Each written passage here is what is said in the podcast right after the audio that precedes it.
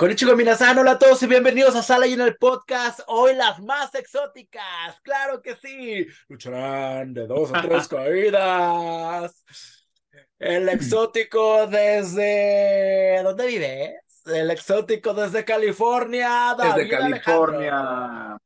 Mira, hoy me vengo, hoy vengo este, con la mariposa, vengo en monarca, porque aquí, güey, aparte de, de Chuscas, lo que hay muchísima gente de Michoacán. Entonces hoy vengo totalmente en monarca, en exótica, como dices tú, este, y dar, dándolo todo porque tú eres quien es Mamalucha. ¿Cuál es tu nombre? Vamos a hablar de Casandro, la película de Gael García, donde interpreta a este luchador de la comunidad LGBTQ+, y vamos a aprovechar para hacer un listado con los iconos LGB, ah, otra vez, LGBTQ+, que marcaron este 2023, porque pues sí, mamis, o sea, aunque no parezca, ya se nos acabó el año, ya estamos prácticamente en octubre, noviembre, diciembre, ¡ah, qué fuerte! Mm, güey, está bien fuerte eso. bien fuerte. Y ya estoy a nada de poder verte.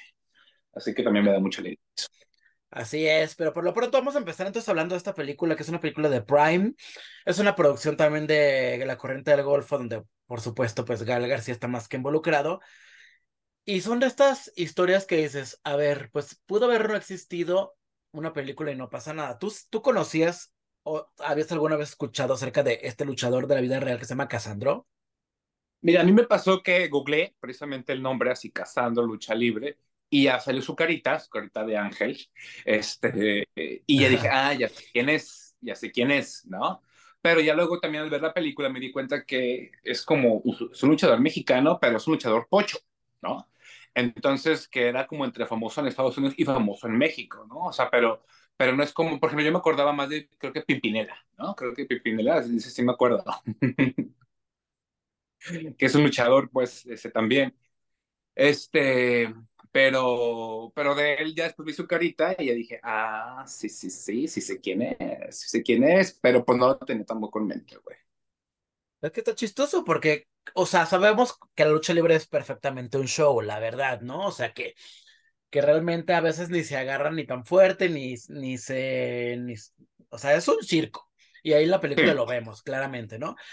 Entonces, pues está padre porque de repente hay, hay, historias de vida que pues a veces no son ni tan dramáticas ni tan fuertes, que le tienes que meter un poquito más o rascarle más como para que funcione como una película. Siento que aquí pasa un poco eso. No que no valga la pena contar de repente su vida, pero que a lo mejor, pues, ah, o sea, estuvo bien, pero no es la novela más de, de mayor amargura, ni la historia de mayor gloria, o sea, está como en un punto medio y quizás ahí está su, su mayor debilidad. Pero creo que también estos personajes que están padres, porque es un personaje que, uno, que Gael García, pues tuvo que crear, y aquí tengo que decir que le joteó muy bien. Y dos, que obviamente que el mismo Casandro en la vida real, pues tuvo que, que crearse para, para que le pusieran atención, para que alguien lo viera, para que, pues, para que simplemente ser alguien, lo cual pues también está fuerte porque el mundo, no solo la lucha libre, sino la vida real es muy competitivo, tú sabes. Sí, esta siempre digo para la gente que no la ha visto y que a lo mejor la ha visto, porque, pero que la ha visto de repente anunciada, pues sí, está en Prime, que es una, una aplicación nomás, una, una señal de streaming, digamos que no la más favorecida, al menos yo siento que en México no, no todo el mundo tenemos Prime. En Estados Unidos siento que es, un poquito más poderosa por el pedo de la compra del, del producto, y en México, aunque sí lo es, como que no, no estamos muy al pendiente de lo que sale, digamos, como en la tele, o sea, bueno, en Prime, ¿no? Entonces, bueno, está ahí porque yo la he visto muy anunciada en, redes sociales, ¿no? En Twitter, en Facebook, en la Cyberfish, en el Instagram, en todas partes. Entonces, está en Prime, ¿no? Entonces ya se estrenó y bueno, pues va así de, de la incursión de este chico que, güey, tiene ahí como, o sea, para mí, para mí, o sea, creo que la película no es, o sea, a mí no me gustó, no me encantó, no hice conexión, no hice clic nada. O sea, la verdad, la película, como dices, sí me sale sobrando bastante. O sea, bastante, bastante, bastante. Y eh, volviendo como a la historia, pues es, es el, fulano este que eh, quieren incursionar en, el, en, el, en, la, en, la, lucha. Primero tiene como un alter ego y luego ya después decide como abiertamente mostrarse homosexual, aunque como que nunca se confronta eso. O sea, a decir, no, no se ve mucho ese pedo O sea, no se ve si, si antes lo ocultaba o no, como que no supe muy bien ese, eso cómo lo, digamos, lo combatía, ¿no? Pero el punto es que cambia a ser de luchador a otro. Y entonces vemos que se droga un día, otro día, otro día, otro día, otro día, hasta que finalmente llega un punto, o sea, yo nunca entendí como cuál era el clímax de la película, ¿no? Porque dije, ay, a lo mejor va a pasar una, algo por aquí o algo por acá. Y sentí que al final de cuentas la película no me llevó a mí a nada. Porque esa es la sinopsis de la película, ¿no? Y no, no hay más, no hay más, ¿no? Creo que por ahí sobresale como la relación que tiene este, con su mamá, ¿no? Que creo que la señora que para mí lo hizo mejor, este, como, o sea, como que sí parecía una señora pocha real, ¿no? La señora pocha de frontera, este, siento que eh, lo, hacía muy, lo hacía muy atinado. Y luego sale este actor en el personaje actor, en el, perdón, en el eterno como actor personaje de Pocho chicano, este guapísimo, bueno, a mí se me hace muy guapo el chico, el que sale en, Looking. Castillo. ¿No? Un Castillo, Pero, no sé, ¿tú sientes que sí le joteó padre Gael? Pues yo siento que sí le, que le, que le joteó a gusto, digo, yo después haciendo memoria, o sea, ¿te acuerdas que lo, que lo hizo también ya en una película para, para Almodóvar? Pero, pero sí, o sea, que no me parece Gael en general el mejor actor de México, ni de nuestra generación, ni de nada, pero aquí como que lo disfrute, como que disfruté mucho el papel. Yo sí, tener mucho contexto del personaje original, ¿eh? O sea, pero ya después que lo vi en los créditos y que lo vi cuando estuve en un festival, y dije, ah, no lo hizo nada mal, la verdad. A, mí me gustó él, él me gustó. Sí, a mí, a mí lo particular se me hizo lo peor. a mí se me hizo lo peor. Yo, yo sentí que era el, mismo papel de Gael García en Tu Mamá también, y El Amor es Perros, y así. Nomás como que de repente decía, ay, güey, tengo que hablar como del norte. Y, y hablaba del norte, hablaba del norte aunque entonces no se vea, o sea, como a veces del norte englobamos todos los acentos y la gente de Chihuahua habla diferente que la Ensenada y la Ensenada de Tijuana y la Tijuana. Entonces de repente hablaba del norte y luego de repente decía, aguas, güey, no soy del norte, soy, soy este, soy chico marique, ¿no? Entonces de repente como que decía unas cosas, pero yo siento que no le salió para nada el jotear, así, pero para nada, para nada, para nada. Y yo siento que masculinizó muchísimo, muchísimo al, luchador, porque, o sea, he visto, o sea, vi después no, no, soy fanático, no tengo aquí atrás un póster de, de, la Casandro, pues, ¿no? Pero sí hay, hay un, por cierto, hay un documental que dura cuatro minutos y es más enternecedor y más profundo de Vice, de este luchador de hace como cuatro o cinco años. Entonces, este, y ahí el chico lo ves, güey, y ves hablar y dices, güey, no sé si soy yo o es Lalo o, o, este, o es otra amiga Chusca, o sea, pero ¿no? O sea, tienen así unos acentos muy marcados. Gael García no tenía nada, ni palabras, ni gestos, ni figura. Yo siento que solamente era un actor heterosexual haciendo la disque de Joto, pero muy, pero muy, muy, muy plano. Pues bueno, es que si eres el productor, pues te vas a dar el papel, ¿no? Y a veces siempre creen que ellos pueden hacerlo mejor que nadie. A mí no me disgustó, fíjate, en realidad. Pero ¿sabes quién sí fue el, el peor actor de la película? Bad Bunny. Güey, ya dejen, ya dejen, por favor, de tratar de hacer que Bad Bunny sea actor. No es actor, nunca va a ser actor. Que, que, creo que la mejor decisión que hayan cancelado la película esta del muerto de Marvel, que era una película que también innecesaria, ¿no? O sea, creo que fue lo mejor que le pudo pasar al pobre, que le cancelaran el proyecto. Porque ni entré en bala, ni en nada. O sea, el chico tiene dos escenas, afortunadamente, y creo que también se vendió muy mal por el morbo esta película, porque qué casualidad que lo que primero se filtró fue la foto de Gael besando, a Bad Bunny, Que es una cosa que dura un segundo. Y, y ni siquiera, ni el papel aporta, ni el beso aporta, nada. Es más, yo sentía que a veces ni siquiera habían grabado juntos. Hay algunos obviamente que quizás pues sí, sí grabaron, pero hay otras escenas en las que está conviviendo el, señor Cochiloco, que siempre sale Cochiloco, este, eh, y Gael y el Bad Bunny, y parece que no está realmente Bad Bunny ahí. O sea, no sé si realmente fue truco de edición y de post, pero o sea, se ve súper mal, pues. Pero bueno, ahí lo quieren tener, güey. El chico es lo más gris. Y bueno, creo que también lo más interesante de la película al final es eso, que, como le decía, de repente hay historias de vida que dices, pues, ¿para qué? Pero, pero también es interesante conocerla. Y creo que, aunque, aunque el final no es lo más sólido de la película, o de repente dices, como, ¿por qué se fue por aquí? Creo que ese último minuto, al que trataron de forzadamente hacer emotivo, pues también de alguna forma como que fue lo que me hizo pensar de por qué existen este tipo de historias. O quizás por qué existieron este tipo de personajes más que la historia, ¿no?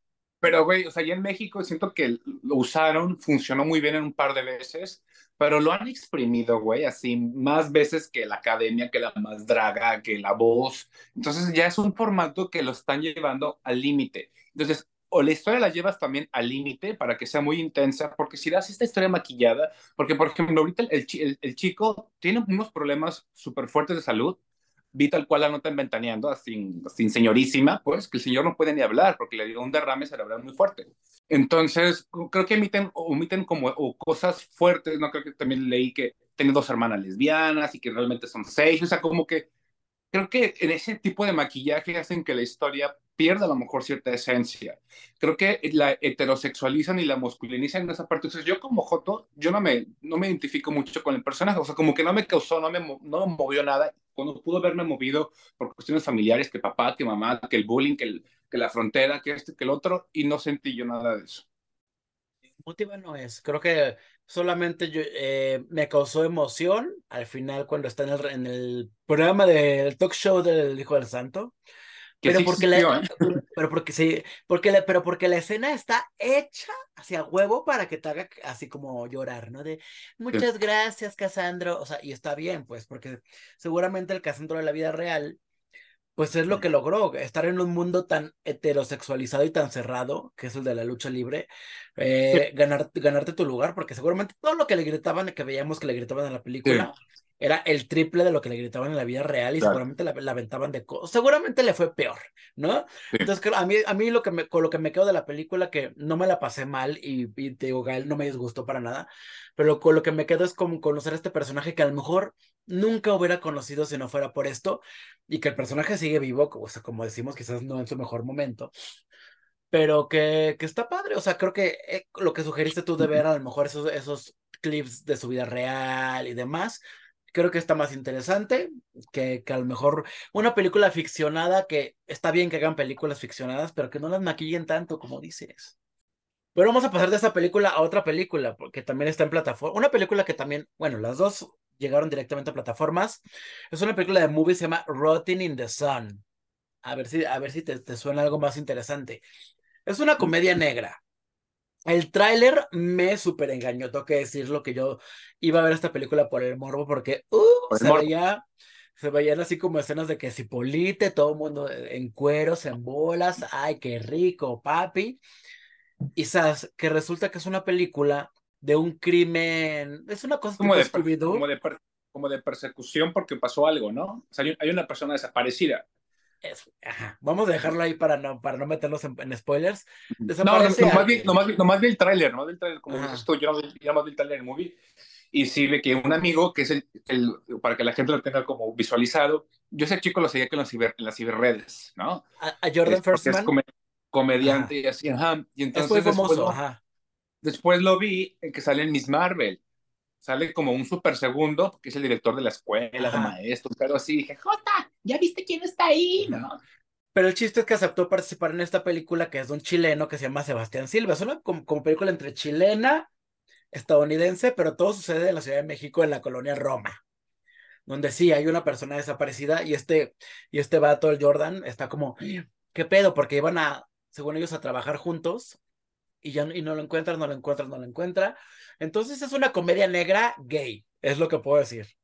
O sea, tiene un humor súper negro, muy ácido. De repente está como de, ay, güey, qué pedo. Y pues obviamente sí hay, hay, mucho personaje curioso. Hay escenas, hay, ¿Hay, un par de, hay escenas de putería, algunas bastante gráficas, tengo que, tengo que decirlo. O sea, sí hay para, sí hay para cumplir la cuota de morbo, pero no esencialmente era lo que uno creía que era cuando lo ves en el tráiler, por ejemplo, ¿no? Entonces está padre, son esas películas que son independientes, que costaron como 10 pesos hacerlas, pero que te la pasas bien, bien viéndolas. Entonces, si alguien por, por ahí la ve en movie o decides, o si te preguntas, ¿contrataría un mes movie para ver, para ver esto? Sí, contrata movie para ver eso y puedes ver otras cosas más. Y aparte son estas tipo de películas como es que están en estas plataformas que son un poquito más alternativas o que de repente a veces están como en festivales, ¿no? De cine, que de escuela, que de ciudades porque son así llamativas por su narrativa, historia y demás. Habrá que darle una oportunidad. ¡Dale! Oye, vamos con nuestro listado entonces de los otros, digamos, íconos de la comunidad que consideramos que este año hicieron ruido en nuestras pantallas por una u otra razón, directa o indirectamente. Quizás esto es mucho más directo de los de otros que hemos hablado, ya sea cuando hablamos del Pride o cuando hemos hablado de otros personajes. Y quizás algunos también ya desarrollamos un poco más las temporadas, pero creo que no está de más ya casi, casi cerrando el año porque no, o sea, no vienen como grandes estrenos prometedores. ¿Empieza? ¿Empiezas? Empieza, Lea, empieza Lea Mix. Pues, bueno, pues no podemos empezar esta lista de jotería sin obviamente tener a Nick y Charlie, no Charlie de las, de las chocolates, sino los de Heartstopper, ¿no? Esta pareja creo que se, creo que ha afianzado mucho su, su relación mediática, ¿no? Y creo que ha, hecho que la gente como de, distintas generaciones, sea, una generación arriba que ellos, como podemos ser nosotros, y una más abajo, se, se digamos, se enternezca por esta historia. Entonces, fue el estreno de la temporada número 2 y indudablemente están en nuestra lista. Yo sé que te encantó. Bueno, no, lo que sí es que yo agradezco que existan estas series porque a lo mejor a nosotros no nos tocaron estas series que nos hacían creer en el amor. Pero pues ahora los chiquillos ahora sí. Ay, qué tiernos. Oye, pero una pregunta fuera de esto, así rápida nomás. A veces no sientes, no sentías como que el niño este, el que era Billy, ¿cómo se llama? Este, Nick, como que ocultaba mucho al noviecito, o sea, como que a veces me lo bajoneaba mucho, porque tampoco hay que romantizar eso, ¿eh? O sea, el hecho de que te oculten ya los 30 años, eso ya no es cute, güey. Pues no tienen 30 años de la serie, tienen como. No, ya sé, pero cuando una de 30, una de 30 romantiza eso, pues no. ah, ya se no, sí. Sí, sí, no, no, no. O sea, no hay que tomar tan literal todo lo que pasa en la, en la tele, ¿eh? porque a veces hasta los personajes también se equivocan y por eso luego terminan tres, cuatro, cinco temporadas locos porque nunca resuelven eh, el, el personaje. Y locos también están estos personajes de la película que se llama Rojo, Blanco y Sangre Azul, ya habíamos hablado de ella en Prime, pues qué exitazo, porque yo tengo un amigo, Luis Adams, que no solamente ha visto la película como cinco o seis veces, sino que ya se compró el ah. libro. El libro, ah. güey. Y creo que está padre porque también luego esas adaptaciones a veces hacen que leas el libro, veas la serie o la película, o al revés. Entonces creo que estos multiproductos de un mismo universo, pues luego está padre porque la gente puede expandir un poquito más su, su experiencia a mí la película me gustó, pero yo, la verdad, lo que decía es que yo no la volvería a ver porque para mí, pues es una película que tampoco creo que sea muy apegada a la realidad y creo que tiene muchas situaciones muy inverosímiles, aún dentro de la realeza, ¿eh? Sí, está, está muy inverosímil. Creo que por eso es un cuento infantil. Dile a, dile a la comadre este, Adams que es un cuento infantil. Entonces, este, este, digo, creo que en una historia como más así teenager y más fantasiosa, creo que es donde queda esto, porque los tonos que le dieron ahí como de política y de onda como gringa americana y así, creo que es la parte que se me hace más escucha, ¿no? La parte pues más deliciosa obviamente son las escenas de cama, hay como una, dos, pero sí tienen un sello de Hallmark ahí muy inminente y muy, muy grandísimo esa película, yo siento. Pero sin duda alguna causaron, güey, conmoción conmoción como otra serie que también ahí sigue, ¿no? Dando, dando lata en, Netflix. Sí, otra de las series que también eh, causaron ahí conmoción como del estilo, porque también tiene que ver con realeza, política y demás, son estas de los Young Royals, que a lo mejor muchos chiquillos eh, son, son los que están ahí más al pendiente de esta serie, porque es una serie como tipo de estas como elite, de escuela y así, pero tiene así varios personajitos que han causado ahí como conmoción y chispa entre la comunidad esta jotera, ¿no? Eh, yo no soy como súper fanático de la serie, pero güey, llevan tres temporadas. Sí, esta pareja de Wilhelm y Simon, pues que está causando mucho éxito y cada vez le gusta más a la gente. Entonces, ya aquí está por anunciarse la temporada 3, yo no sé cuántas habrá. Y pues es chistoso porque es una serie sueca, ¿no? Una serie sueca relativamente corta en sus temporadas. Entonces, también lo que está padre es que no todos los productos tienen que venir o de Estados Unidos o tienen que venir de Inglaterra, sino que otros países también pueden tener como sus hits, sus hits LGBT. Así es, hermana. Cuéntanos más, cuéntanos más, sin atacarse. Sin atacarse, bueno, otro chiquillo que la ha hecho muy bien, pero muy bien, en cuanto, digamos, a sus personajes, se llama Nkuti Gadwa, ¿no? O sea, lo hemos visto. Nkuti Gadwa. Nkuti Gadwa, por ejemplo, una canción. A este chico por lo menos lo hemos visto o lo vamos a ver tres en tres proyectos grandes este año. Fue uno de los Ken en Barbie, que pues Barbie, Barbie. también una película muy jotera. Pero esta temporada de Sex Education que acaba de estrenar hace unos días, pues ya es la última. Entonces ya su personaje de Eric, que desde el principio pues fue un personaje que abrazó muy bien a la comunidad gay, pues, ya, pues ya también le está diciendo adiós. Ha, ha, tenido un arco interesante, sobre todo con la interacción de otro personaje que, que también se destapó como bisexual. Entonces, creo que... Hay nombres, ¿cómo te, todo el mundo vio esa serie? No, ¿qué tal si no? Bueno, ¿qué tal si no todos lo han visto? Y, sobre todo si no han visto el final de la serie que ya.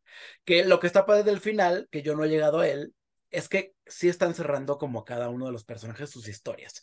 Que eso es lo que más le han celebrado. Yo ya que llegué les diré.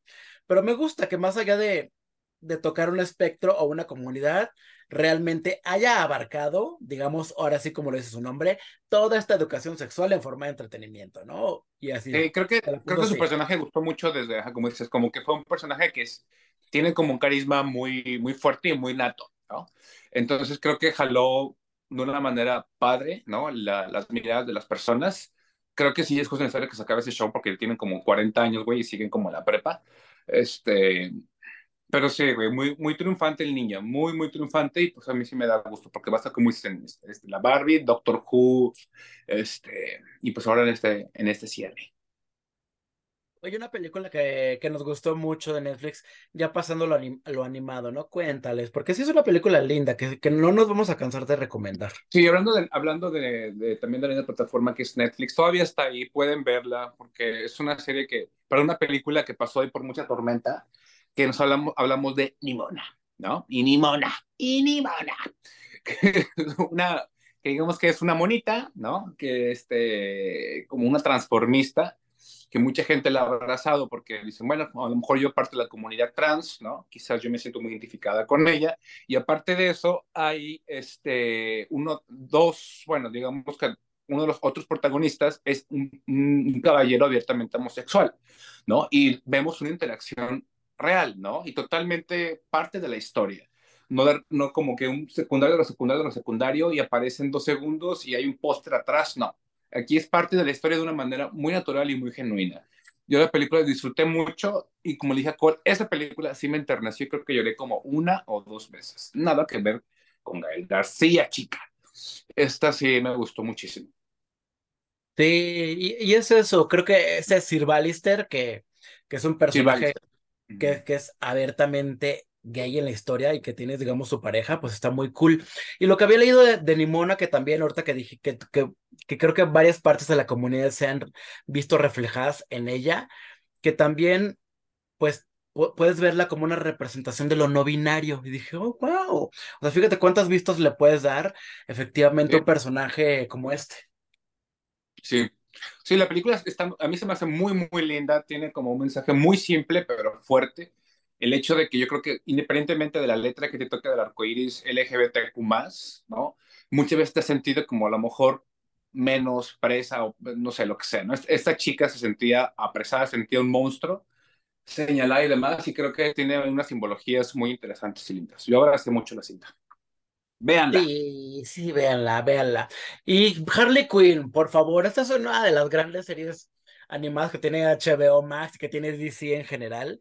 Y esta relación que tiene ella con Poison Ivy, que más allá de haber pasado una temporada o que digamos que nomás decidió ser lencha un, un segundo, pues güey, qué fuerte que ha trascendido tanto y ha trascendido incluso pues hasta en los cómics y demás, y que es la relación más sólida, o sea, más sólida que cualquiera de mis relaciones, la de Poison Ivy con Harley Quinn, güey. Pues güey, o sea, ahí, ahí ya tienen dos temporadas juntas, o sea, dos, como dos años. Saca cuentas tú. No, peor, peor. Y en esta última temporada, qué risa, pero es que lo están haciendo muy bien, porque ese lado de humor tan adulto que, que le meten en la serie está bien cool, porque apareció Nightwing, bueno, reapareció porque ya había aparecido en otra temporada anterior. Pero ahora me, me, le pusieron sus nalguitas bien bonitas al desnudo y, y, cómo bromean de, los, de lo que los mismos fans bromeamos en la vida real, ¿no? De, de que las sí, nalgas del Nightwing, jajaja, ja, ja, y las ponen. Es como, una, como un pedo así súper horrible la, la, la, comparación, pero entre la parodia y la hora pico, pero de DC y de, y de las caricaturas. Es decir, juegan mucho con su misma historia, como tipo la casa de los dibujos, ¿no? Que ellos mismos se ríen y toman a sus personajes de una manera mucho más ligera y también adulta, y eso está padre porque también ya la gente, güey, que estamos grandecitos, pues también nos reímos así lindo. Sí, sí. Y para risas, güey, para risas, pues también la que ha triunfado muchísimo, que es otra parte de nuestro top, están pues Wendy Guevara, que ya habíamos también tomado, tocado, perdón, anteriormente, y también pues la, la, la llegada de Drag Race México, güey. Drag Race México que llegó obviamente con Valentina y con, y con Banana, no, no llegó tal cual a RuPaul, güey, no sé si nos sacó el pasaporte o no sé qué cosa, pero no llegó, pero pues eh, esta, esta, franquicia de, Ru, de RuPaul y de, de, Drag, bueno, Drag Race México y la de la Casa de los Famosos, que es como Big Brother, Big Brother VIP, pues güey, o sea, le generaron miles y miles y miles, no nomás de followers, sino también de dinero. Y estos días ya está estrenándose el reality, el, bueno, es una, es una, nueva serie reality de Wendy que se llama Perdida pero famosa. Por supuesto que VIX iba a, iba a sacarle más provecho a, a la a mujer la de, después de, de, todo este éxito. Y obviamente ya se, les, se le está ofreciendo que conducciones, que series, que demás. O sea, para bien o para mal, yo creo que para bien, sobre todo, pues ya le están ofreciendo mucho trabajo. Sí, pues yo creo que en eso sí como temas de que a mí que me importa, pues es más bien obviamente yo creo que el tiempo le dirá, yo creo que con base al éxito y a los tropiezos, Jota, si tú eres buena para esto, enfócate a esto, y a lo mejor si no eres buena para cantar, pues saques disco, y si eres buena para conducir, conduce, ¿no? Porque de repente sí la niña le, le están ofreciendo, güey, todo. Así las llaves de la ciudad, que la novela, que el esto, que el Juan Osorio, que el disco, que la canción, que el cantante. No más truco, no más truco y demás, güey, pero bueno. Ay, Wendy, la vamos a invitar a que se la llene también. Para que también invita a la burrita. ¡Salina la burrita! Bueno, a la burrita, que la ama David, a la burrita burrón. y ni modo. Risa. Y vamos a y terminar hoy... con mi papi, ¿no? Sí, es el, el, el, rey así, tras de la jotería del año. Pues es que sí es el rey, Pedro Pascal. ¿No? Pedro Pascal, ah, sí. estamos, estamos, hablando, estamos hablando de él. Bueno, desde que apareces en una serie como The Last of Us, que tiene su capítulo LGBT, su coprotagónico LGBT, o sea, no puedes tú no ser un ídolo LGBT, ya es el, el, el, sugar daddy de todos, ya todos quieren ser Baby Yoda, todos quieren ser la, la Ellie, o sea, todos quieren que, que nos cuide. Y bueno, ya, ya habíamos hablado en, en programas anteriores que pues está sí. a, a, dos que tres de así de abrir el closet y, y, decir hello, it's me, pero eso lo tiene que decidir él y solamente él si va a pasar o no. Uh -huh. Ella, ajá, ella lo tiene que decir Dirts. Pero por lo pronto apareció en un cortometraje de Pedro Almodóvar, que otro icono gay, por supuesto. Extraña forma de vida, es un cortometraje que también está pasando ahorita por cines y viene pronto a movie, donde es un western, un western donde pues hace pareja con Ethan Hawke, ¿no? Son de esos, uh, esos amores del, del, viejo oeste, del pasado, que, que tuvieron como su momento intensísimo de juventud y que se reencuentran muchos años después por un tema de ajuste de cuentas, pero que, que aún así no pueden olvidar ese pasado donde se daban bien a gusto, cariño. Oh. Pedro Almodóvar, gracias. Es cortita, es, es, cortita porque no, no, no van a creer que es una historia que dura así que las dos horas, dos horas y media, pero Mountain, no. Ese es un corto así, tal cual, que dura que 35 minutos, un pedo así. Sí. Pero, este, pues tan mono, tan mono, y bueno, sí, para, para varios, porque sé que varias tienen la fantasía de ver más jotería con Pedro Pascal, más allá de sus redes del Instagram que él, él propio sube, pues bueno, está esta, esta fantasía western disponible en algunos cines de su localidad. Y pues spoiler alert, le van a ver sus nalguitas, que pues yo nomás por eso la, lo vería una y otra y otra y otra vez. Esperemos que no sean digitales ni nada de eso, que sean sus malgas de verdad. Que no sea una inteligencia artificial. Sé, Ahora ya no sabes quién es quién. No sé si tú eres real o eres una inteligencia artificial. o tú eres un holograma, o con quién estoy hablando, ya. Ya lo sé. Mi yo está allá, ahí está, mi yo está ahí dormido, güey, viendo así fotos de Pedro Pascal y pues aquí a, a la otra holográmica. Oigan, pues así terminamos el programa. Eh, en resumen, pues hablamos de varios personajes y, y demás que están en series y en películas. Hablamos de dos películas nuevas, una que es Rotting in the Sun, que yo recomiendo muy, muy, mucho, muy mucho, y no más, mucho, que está en movie. Casandro, que David no la recomienda, yo la recomiendo sí a medias, ¿no? ¿Quedamos así o no? Sí, yo, no la yo, la, yo, la, recomiendo para las personas este, que les gustaba la lucha libre y que son esos que gritan así, ya sabes, ¡Pieta! ¿no? Y fulana, ¿no? De estos, de estos machitos, que la vean, para que vean que, que de todo y que esos gritos no son ofensas y que más ofensas son otro tipo de cosas. Yo, o sea, para, digamos, para la comunidad este, más eh, straight, creo que, es, creo, que la, creo que la pueden ver. Creo que para, para la comunidad jotera creo que es una película muy gris. Exacto. Bueno, así terminamos el programa, amigos. Nos escuchamos y nos vemos en una próxima ocasión. Recuerden que pueden seguirnos en redes sociales. Estamos como Sala Llena y Sala Llena MX en Instagram y Twitter ahora se llama X, para que nos puedan seguir, ¿no? En YouTube también pueden ver, ver, bueno, seguramente ahora nos están viendo en YouTube, entonces también pueden escucharnos en Spotify y si nos están escuchando en Spotify, váyanse a YouTube para que nos vean nuestras caritas y haciendo gestos de todo lo que estamos hablando. Sí, aparte también estamos en la cosa esta de la Amazon y todas esas cosas, también otras de aplicaciones de audio para que no haya pierde donde encontrarnos, vernos o escucharnos. Bueno, y yo quiero nada más hacer una última mención, porque hablamos de muchos iconos LGBT, pero yo tengo a mi propio icono LGBT aquí conmigo, que se llama David Alejandro, que pues ya básicamente en unos días se me está casando, se me está casando con, con mi adorado Quique, entonces pues también a ustedes los incluyo en la lista porque sí han sido no solamente mis iconos del 2023, sino de gran parte de mi vida. Y aquí los quiero felicitar antes de que se me vayan de luna de miel públicamente, ah, decirles que los quiero mucho. Obviamente vamos a hacer, vamos a estarnos bien burros ahí en la boda, vamos a ponernos bien burros y a festejar y aplaudirles mucho su amor, porque sí, también hay muchas historias lindas en la, en la pantalla grande, en la pantalla chica, en el streaming, en las redes, en los videos musicales, pero las historias de amor verdadero, ¿saben dónde ocurren amigos? Aquí. Y aquí tengo una prueba viviente de que sí se puede, sí se puede cuando, cuando quieres. ¿eh? No todo nos toca o nos tocará eventualmente, pero los que les tocó, hay que aplaudirles mucho eso y que love is love, amigos. Ay, Jorge, te quiero muchísimo, sabes lo importante que eres en mi vida ya desde, desde hace muchísimo tiempo. Obviamente no esperaba este tipo de comentarios en este momento porque todavía falta unos días, semanas para verte en el, en el, gran festejo y demás, así que totalmente me cayó de sorpresa. Me da mucha alegría tenerte en mi vida, bueno, en nuestra vida, porque sabes que desde el momento cero has estado ahí